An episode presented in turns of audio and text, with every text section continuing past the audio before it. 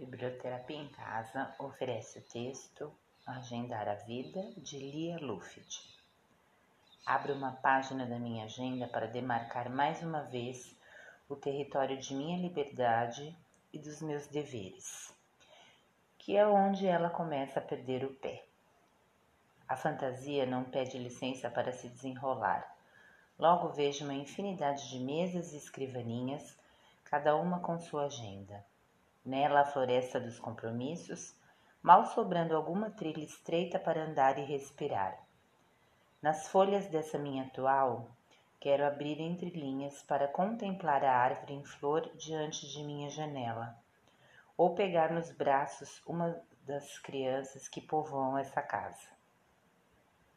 Vejo também agendas quase vazias, onde se procura melancolicamente algo para quebrar o sem sentido da vida nenhuma visita, uma data de aniversário, nenhum afeto nomeado, nem ao menos um pagamento nesses dias que parecem um deserto sem contornos. Nenhuma miragem ao longe. Pessoalmente, não vivo sem uma agenda, aquelas de bloco ao lado do computador. Às vezes, olhar a folhinha me dá alegria, um encontro bom, um dia inteiro só para mim. Em outras folhas, um engarrafamento de garatujas. Minha letra. Horror das professoras desde os primeiros anos de escola. Com mais compromissos do que meu fundamental desejo de liberdade quereria. Agenda pode ser tormento e prisão, mas pode ser liberdade, se a gente inventar brechas.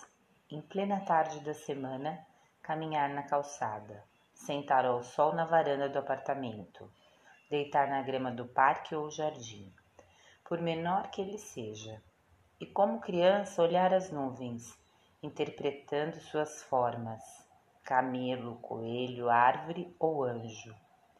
Ou quinze minutos para se recostar para trás na cadeira.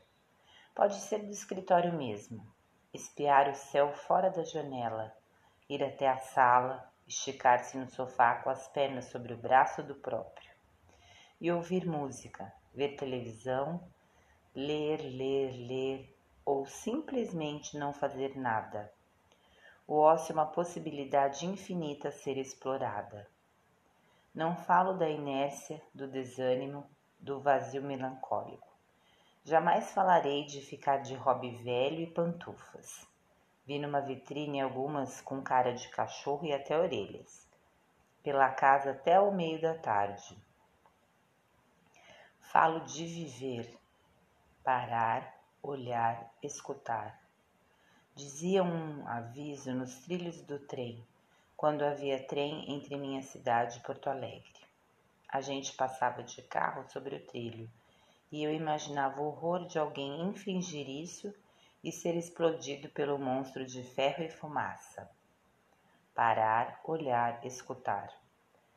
A vida há de rolar por cima da gente, reduzindo a poeirinha inútil quem se esquecer de às vezes parar para pensar, mas sem desmontar, olhar em torno ou para dentro, paisagens belas ou áridas. Sempre dá para plantar um capim, ou quem sabe coloridas, a alma pode brincar de esconde-esconde entre as folhas e escutar a música do universo, o canto do sabiá, que tem começado às três horas da madrugada fria, atarantando neste clima estranho. A risada da criança no andar de cima. Enfim, o chamado da vivo, vida que nos convoca de mil formas. Anda, sai do marasmo, vive, vive. Que nossas agendas, também as interiores, nos permitam muitas vezes a plenitude do nada sorvido, como um gole de champanhe, celebrando tudo, sem culpa. Lia Luft, pensar é transgredir.